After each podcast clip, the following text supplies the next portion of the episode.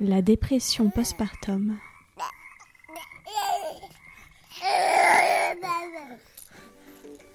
Ombeline.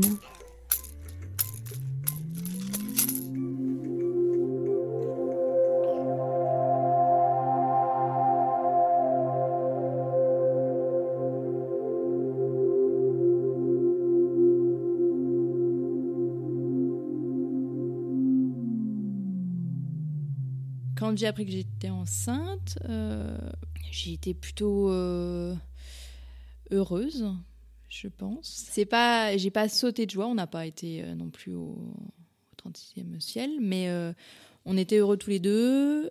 J'ai mis du temps à le dire, entre guillemets. J'avais toujours en, tête l'histoire de faut pas le dire avant le premier trimestre, on sait jamais ce qui peut arriver, vaut mieux le garder pour soi. En définitive, j'en ai parlé avec ma mère et ma sœur. C'est les premières personnes qui ont été au courant. J'avais très peur en fait de, l'annoncer. Ça donné tout son sens, ça donné toute sa réalité à, ce- à cet enfant à naître. Donc pour le coup, ça commençait déjà sur. C'était les prémices de où je sentais qu'il y avait quelque chose qui n'était pas normal, où, euh, où j'étais déjà dans une sorte de stress. Euh, ma mère et ma sœur étaient ravies. Euh, et donc voilà, je l'ai annoncé. Et derrière, j'ai eu des saignements importants. J'ai consulté. Il s'est avéré qu'il y avait un décollement placentaire. Et pour le coup, on m'a demandé de rester sage. J'ai été arrêtée. Et ce, jusqu'à la fin de ma grossesse. Euh, parce que ensuite, suite à ces menaces de fausse couche, il y a eu des menaces d'accouchement prématuré. Euh, j'ai eu des contractions euh, qui ont débuté au troisième mois. Et j'en avais à peu près 20 à 30 par jour. Donc c'était ça qui était très inquiétant parce que on vous dit aussi que normalement il n'y a pas plus de 20, 20 contractions par jour, surtout au début, enfin c'est pas normal. Euh, donc j'ai été très inquiète et je pense que cette inquiétude ensuite elle s'est transmise sur d'autres choses. Très vite, je me suis sentie enfermée chez moi puisqu'on avait déménagé euh, juste avant. Mes parents travaillaient, ma sœur travaillait, mes amis travaillaient, il n'y en avait aucune qui avait des enfants. Mon compagnon travaillait. Donc je me suis aussi retrouvée très seule, isolée à la fois physiquement, le fait que je sois la seule en arrêt, mais aussi psychiquement, parce que pour le coup j'ai commencé à faire une bulle autour de moi, quelque chose, euh, une sorte de barrière pour me protéger euh, d'un danger, en fait qui était en moi, pas ma fille, mais le toute la souffrance qui commençait à s'accumuler, elle était déjà à l'intérieur, il n'y avait plus de barrière à faire, mais voilà. Au fil de l'eau, j'ai développé euh, ce qu'on pourrait appeler une hypochondrie. J'avais peur de beaucoup de choses, donc je n'étais pas immunisée contre la toxoplasmose. Euh, le médecin avait essayé de me rassurer là-dessus, mais euh, j'étais inquiète par rapport à mon chat. Enfin, il y avait toute la question de la nourriture, puisque j'ai souffert d'un diabète gestationnel sur cette grossesse où euh, j'ai pris que 4 kilos. Et pour le coup, tout était source à stress. Il fallait cuire la viande à fond. Je vérifiais tout ce que j'achetais. Tous les petits détails prenaient beaucoup d'importance. Et puis sur cette période-là, on a, il y a eu la grippe, la grippe A, je crois, qui s'est euh, déclarée. Ça a encore refermé la barrière que j'avais mis. Euh, Du moment, il fallait pas que les gens m'approchent. S'ils m'approchaient, ils me faisaient pas la bise. Lors de mon hospitalisation, euh, je suis repassée systématiquement derrière les femmes de ménage. J'ai nettoyé, euh, je nettoyais avec les produits antiseptiques que je pouvais trouver dans ma chambre. Euh, j'ai d'ailleurs développé des plaques assez énormes sur les mains à ce moment-là parce que c'était pas du tout adapté.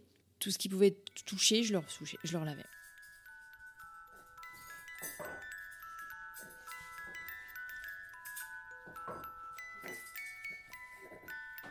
Ça, ça a été insidieux en fait. Ça s'est installé au fil de l'eau. Je l'ai, je l'ai pas vraiment vu arriver. Euh, J'étais an- angoissée au départ, mais c'était dans une commune mesure. Et au fil de la grossesse, ça a vraiment été euh, une angoisse forte. Et hum, l'angoisse, elle était, je pense, elle se traduisait déjà par des maux physiques, euh, puisque j'avais des fortes douleurs euh, dans le, cou, des douleurs lombaires, qui en fait sont souvent des douleurs qui viennent exprimer un mal-être. Et donc, euh, sur cette fin de grossesse, il y a eu cette, hospitalisation. Je suis rentrée à domicile deux semaines avant d'accoucher. Entre-temps, il y avait quand même eu, grâce à mon ex-belle-mère, une possibilité de, de prise en charge. En fait, elle, elle s'est elle s'est rendue compte que j'allais très mal. vraiment très mal. Et elle m'a dit, il faut, est-ce que ça te dérange que j'appelle le CMP, le centre médico-psychologique? Dans, les jours qui ont suivi, il y a une euh, pédopsychiatre et une infirmière psy qui sont venues à domicile, donc ils m'ont écouté. Je me souviens pas du tout de la teneur de notre, euh, échange. Elles sont restées un petit moment. J'étais alitée et elles étaient euh, au bout du lit, parce que par contre, je vois très bien les images. Et donc là, elles m'ont proposé de revenir la semaine suivante. Et la semaine suivante, j'avais accouché. Et donc, elles sont revenues à la maternité. Autant j'avais peur de mourir, autant l'accouchement, c'était vraiment un moment que j'avais l'impression de maîtriser. Je... En tout cas, c'était cette sensation-là. Je pensais que j'étais maître de moi-même, tout allait bien se passer.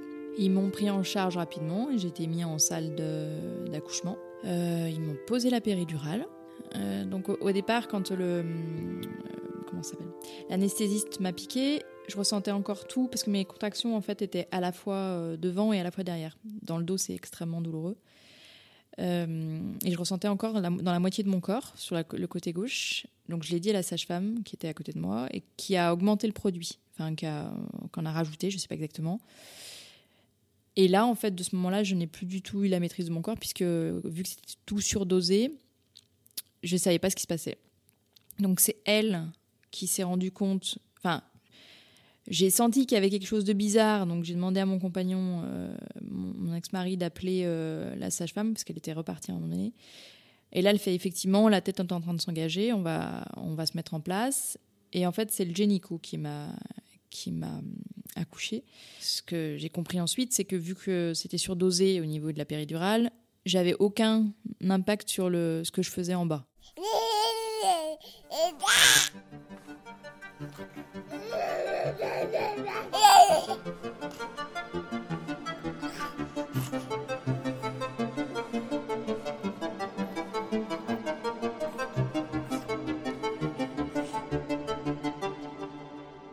Euh, quand j'ai vu Ombeline, il y a eu une montée de pas de joie, mais une montée de quelque chose où euh, je me suis, je l'ai fait, et tout de suite derrière, l'angoisse qui a ressurgi directement. Quelque chose qui, est revenu, qui, qui je me suis dit, à un moment donné, il va falloir remonter en chambre. Il va falloir me retrouver face à elle. Euh, mon ex-mari va rentrer ce soir et je vais me retrouver seule. Et euh, en fait, c'est tout ça qui est venu à ce moment-là. La peur de la peur de pas de pas y arriver. Donc on est resté un moment dans, dans la salle d'accouchement parce que Ambeline était euh, avait froid, elle était en couveuse. Je la regardais. Enfin, j'ai pas de souvenir de mon compagnon à ce moment-là. Je le vois pas dans la pièce, mais pourtant, il a peut-être été faire des papiers, je j'arrive pas à me rappeler. Et donc, on est remonté en chambre. Là, il y a eu la tombée du jour. Et l'anxiété euh, a vraiment ressurgi euh, plus plus. Une incompréhension face à elle. Enfin, enfant, je la connaissais pas. Elle avait grandi en moi, mais dans les faits, euh, c'est comme quelqu'un dans la rue qu'on rencontre pour la première fois. Je la rencontrais pour la première fois, de visu. Je l'avais jamais imaginé pendant ma grossesse euh, visuellement. Enfin, en tout cas, je m'en étais pas fait une image. J'avais pas cette image du bébé parfait. Enfin, il y a rien qui était. Pendant ma grossesse, j'ai rêvé d'enfants, mais bien plus grands qui se sont avérés pas être ma fille mais plutôt moi. Et cet enfant là c'était c'était le il y avait une angoisse face à elle. Ça avait vraiment j'avais je sentais que j'avais une responsabilité énorme et je m'en je m'en sentais pas capable en fait. C'était pas possible pour moi euh, de m'occuper de cet enfant de m'en occuper et de m'occuper de moi avec. J'allais tellement mal depuis des mois que moi tout ce que je voulais c'est dormir. Je sortais de deux mois d'insomnie je rêvais voilà de mon lit et de dormir et ce que je n'avais pas envisagé, enfin, c'est quelque chose qui peut paraître drôle, mais pour moi, un bébé, ça mange et ça dort. Enfin, c'était comme ça que je l'avais imaginé. En définitive, pas du tout. Un bébé, un bébé, ça pleure. Enfin, elle pleurait beaucoup. Et puis, euh, j'étais très désinhibée. Je suis quelqu'un qui est assez pudique en général. Les gens rentraient, euh, je lui donnais le sein et en fait, j'étais, j'étais toujours déshabillée. C'était très étonnant. J'ai le souvenir, ma mère me l'a redit euh, à plusieurs reprises. Elle me dit c'était bizarre cette sensation. Enfin, on te retrouvait euh, et puis tu te rhabillais pas. Enfin voilà, j'étais j'étais hors contrôle. C'était vraiment bizarre comme euh, comme ressenti. Et donc, je suis restée cinq jours à la maternité. Et le jour, la veille, en fait, le soir où je savais que j'allais sortir, je fais, je pense, une très grosse crise d'angoisse. Tout ce qui me restait de rationnel a commencé à vraiment s'en aller. J'ai appelé mon ex-mari, je pense, une vingtaine de fois cette nuit-là. Peut-être moins. En tout cas, je l'ai appelé, appelé. J'avais vraiment peur, euh, très peur. Je, lui ai dit que je pouvais pas sortir, que j'étais pas capable de m'occuper d'elle, que j'avais besoin de lui. Enfin, voilà, j'étais euh, dans un état de panique. Et quand il est arrivé le matin, il m'a dit Mais ça va pas la tête. Qu'est-ce qui t'arrive? Euh, Donc, je crois pas lui avoir dit quoi que ce soit. J'allais déjà très, mal. Et donc on a pris la voiture, on l'a mis dans la voiture, on est rentré à la maison. Et euh, je crois que quelques heures après, j'ai vraiment perdu totalement pied. J'ai euh, eu, alors c'est ce mot-là qui vient tout le temps, c'est une question comme une sensation d'urgence, d'urgence, quelque chose de qui allait se passer, il y avait une urgence et euh, je ne sais pas si on peut dire que je me sentais en danger, mais en tout cas, j'étais dans cette urgence et, euh, là, j'ai complètement perdu pied. J'arrivais plus à savoir s'il fallait que je l'allaite ou que je l'allaite pas. En même temps, c'est ce qu'il fallait, mais en même temps, j'allais très mal, donc il fallait donner un biberon. Mais comment on, fait un biberon? Donc mon, ex-mari s'est inquiété. Il a appelé sa mère, qui lui a dit t'appelles euh, rapidement les euh, le 15, je crois qu'on a appelé. Il a parlé un petit peu avec eux. Je ne connais pas la teneur. Il était devant moi, mais je me souviens pas ce qu'il a dit. Et ils m'ont pris au téléphone. Je ne me souviens pas non plus du tout ce que je leur ai dit. Là, ils, ont, ils ont dit à mon ex-mari de m'emmener aux urgences euh, psychiatriques. Donc on est parti avec ma fille de 5 jours.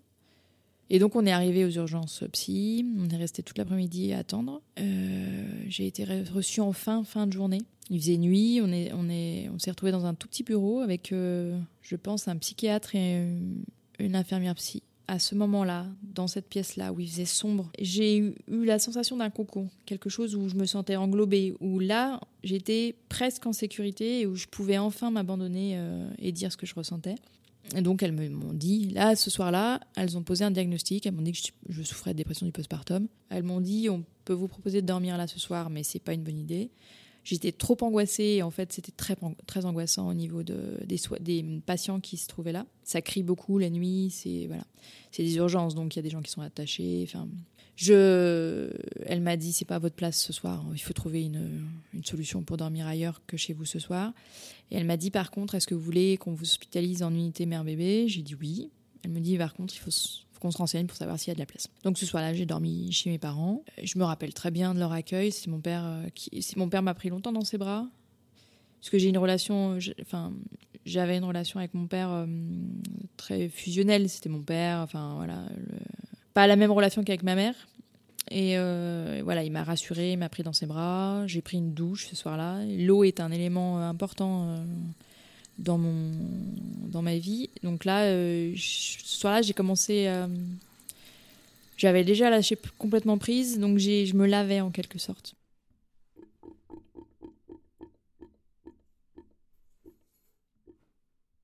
Et le lendemain, ce que je sais, c'est que voilà, on a eu un autre rendez-vous euh, aux urgences psy où ils m'ont indiqué qu'il n'y avait pas de place en unité et que je serais hospitalisée en clinique euh, psy euh, classique. Du coup, sans ma fille, j'ai été hospitalisée pendant deux mois.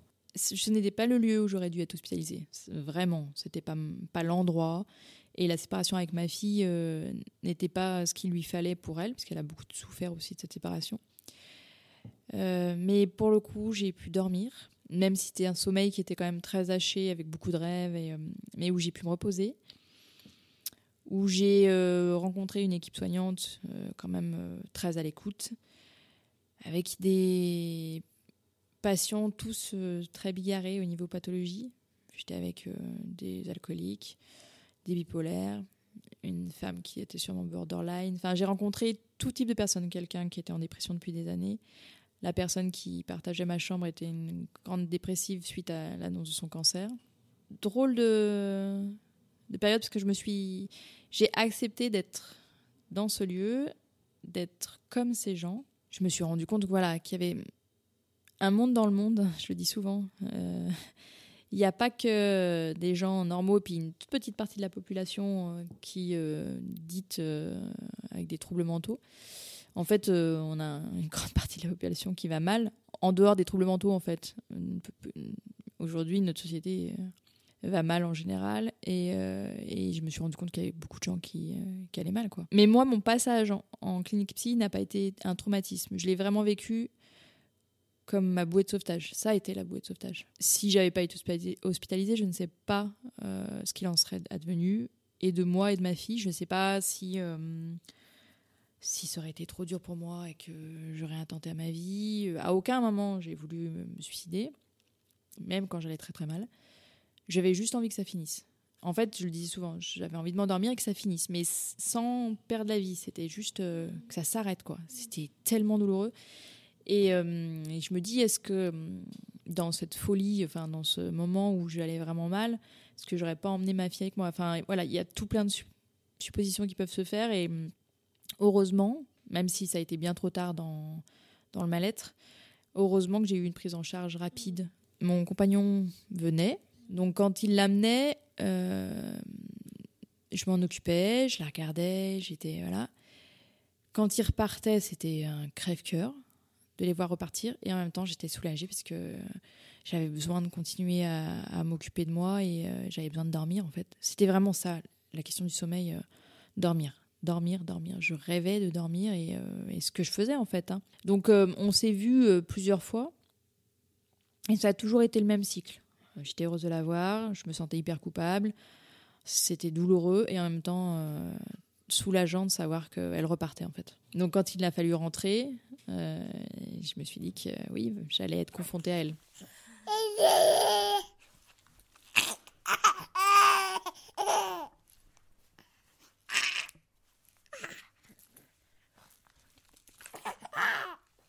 Et puis sur la fin de cet hospice, eh ben, ma fille a été prise en charge en unité de psychopathologie périnatale dans la même ville. Et on a, euh, on a commencé le soin. Enfin, elle a commencé son soin parce qu'elle était la patiente. Elle a, dû être hospitalisée six mois.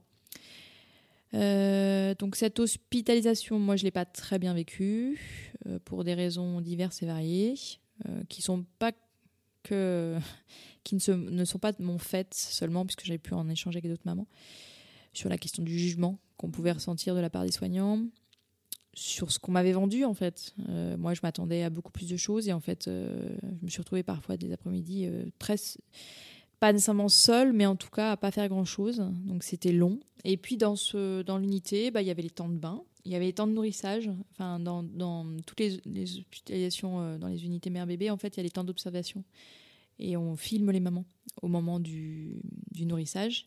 Ombeline, c'était une enfant qui dormait sur ses biberons elle n'était pas du tout là, présente à ce moment-là, dans les temps de nourrissage. C'était un temps où elle se mettait en retrait. Très certainement parce que dans l'allaitement, ça avait été douloureux, et puis très certainement parce qu'elle avait vécu des choses qui étaient très angoissantes dans mon ventre. En tout cas, c'était un moment de retrait. Les temps de, nourrissage ont été très longtemps angoissants, en fait. Être, euh, filmé pendant un temps euh, défini, c'est très particulier parce que on est à la fois soi et pas soi. Enfin, on a l'impression qu'il faut faire façade et c'était, assez désagréable à vivre. Je sais que c'est une méthode qui est très, utilisée et qui, est, qui donne vraiment ses preuves. Hein. Euh. Mais c'était pas très agréable à vivre. Et euh, du moment où j'ai commencé à aller mieux, je l'ai, vécu beaucoup mieux. Et je vois par contre, euh, ce qui m'a aussi été d'une grande aide, c'est qu'il y avait une psychologue sur place et là qui était pour, pour les mamans très à l'écoute. Enfin, j'ai pas, j'ai, pas senti le jugement que j'avais pu avoir d'autres soignants. Là, c'était vraiment, elle était là pour moi, pour d'autres, hein, mais euh, et j'ai pu sortir ce que j'avais à sortir. Parce qu'en plus, ça revenait en boucle souvent. Euh, en fait, je cherchais pourquoi j'avais, pourquoi je vivais ça. Je comprenais pas. Enfin, qu'est-ce qui faisait dans mon histoire familiale que qui ait pu me mener à ça.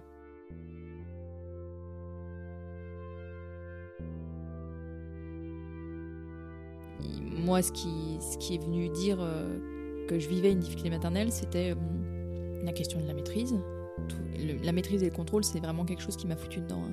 C'est un fonctionnement euh, familial maternel. Et puis il y avait aussi cette question de moi, ma mère, je l'ai vue toujours.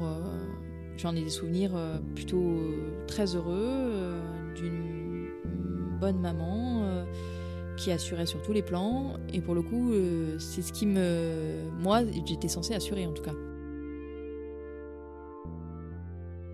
J'ai vraiment commencé à être bien avec Ombeline quand elle avait un an. Et moi, ce premier déclic, ça a vraiment été euh, au six mois d'Ombeline. Euh, un soir, quand je la crémais avec ses fameuses. Euh, son, eczéma où elle avait de la crème à la cortisone. Enfin bon, on était obligé de pas mal traiter. Et où elle m'a souri. Et ça a été vraiment un moment où je me suis dit je suis sa mère. J'avais pas de difficulté à la nommer c'était ma fille, j'avais pas de difficulté à l'appeler par son prénom, je lui ai parlé pendant toute ma grossesse malgré le mal-être. Mais là, je savais qu'on avait passé un, une étape. La prise d'autonomie pour Ambeline a, quelque chose, a été quelque chose d'hyper libérateur pour moi. Elle était plus complètement dépendante de moi.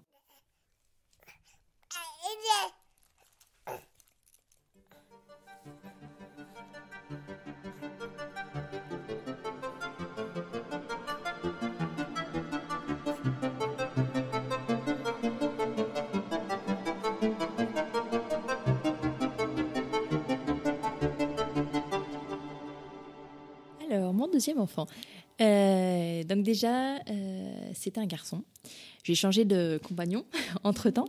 il y a eu, euh, il y a eu une autre personne. ça a sûrement aussi contribué, voilà, à ce que ce soit différent. c'était un garçon. Et puis j'ai vraiment refusé qu'on m'impose des actes euh, médicaux, qu'on m'impose enfin des, protocoles bien définis. Et puis il y a vraiment la question de l'accouchement que j'ai vécu vraiment euh, de façon beaucoup plus sereine. J'ai pas eu ce sentiment d'avoir été spectatrice que que en fait euh, je faisais rien, que mon corps appartenait à la médecine et puis vaille que vaille. Là, c'était vraiment différent et je pense que ça a extrêmement joué dans dans mon devenir parent ensuite. Je pouvais passer des heures à le regarder. Enfin, voilà, il y avait vraiment euh, quelque chose qui s'était noué euh, dès le début. Par rapport à ma fille, c'est, je la kiffe totale. Hein, c'est ma fille, euh, mais c'est complètement différent d'avec son frère. La relation est son frère, c'est quand on parle d'instinct maternel, je, je n'aime pas du tout ce terme, mais il y a quelque chose de hum, d'animal dans la relation que je peux avoir à lui. Le fait quand je le quand je l'ai dans mes bras, j'ai tout de suite ressenti hum, la question de la protection, mais aussi hum, je peux lui faire des bisous, je peux le croquer. Enfin, c'est quelque chose qui est beaucoup plus difficile à faire avec ma fille. Je la prends dans mes bras, on se fait des câlins, mais c'est moins c'est moins animal, c'est plus réfléchi. Et puis avec Ombeline, il y a eu euh, une période où hum, je portais une colère énorme qui n'était pas destinée à elle mais qui est extrêmement violente euh, et qui ne se manifestait qu'avec elle. Quelque chose de très, très. quelque chose qui monte et qui déborde, qui débordait et qui prenait toute la place et qui était j'étais incapable de gérer. C'est aussi ça qu'elle a réveillé, c'est qu'est-ce que je portais de mon histoire familiale, du leg euh, transgénérationnel, de ce que je portais de mon grand-père paternel en fait. Et ça, ça a été euh, assez difficile dans notre relation, ça a longtemps parasité. Et du moment où j'ai réussi, toujours, avec le travail que je fais auprès des mamans, en fait, c'est aussi des choses qui sont jouées euh, dans ce qu'on peut se dire entre nous, dans ce que j'apprends, euh, dans ce que je lis. Du moment où je m'en suis détachée, la relation a pu être beaucoup plus euh, sereine. Mais on a, j'ai pas la même relation avec ma fille qu'avec mon fils. C'est pas la même chose. C'est un truc ce qui est viscéral avec mon fils, ça ne l'est pas avec ma fille. C'est beaucoup plus intellectualisé.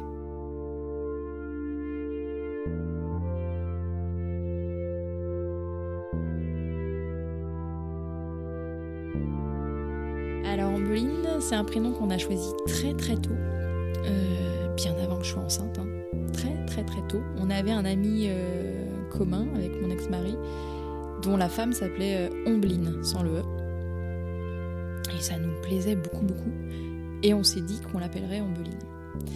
Euh, quand je suis tombée enceinte, euh, de toute façon, ça ne pouvait être qu'une fille. Dans mon esprit, il n'y avait pas de place pour un garçon.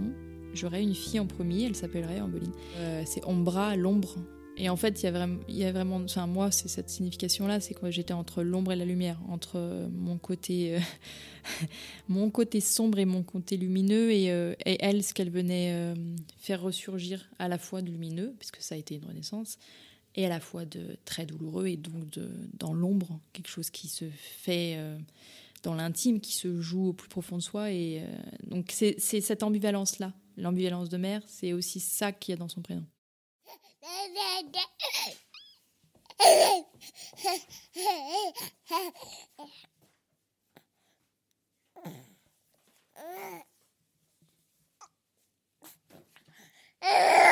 Bye-bye.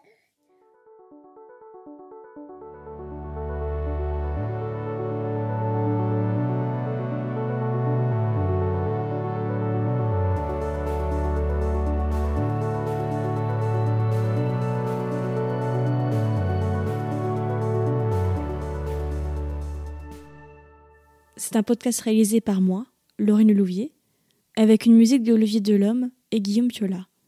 C'est une production La Souffleuse.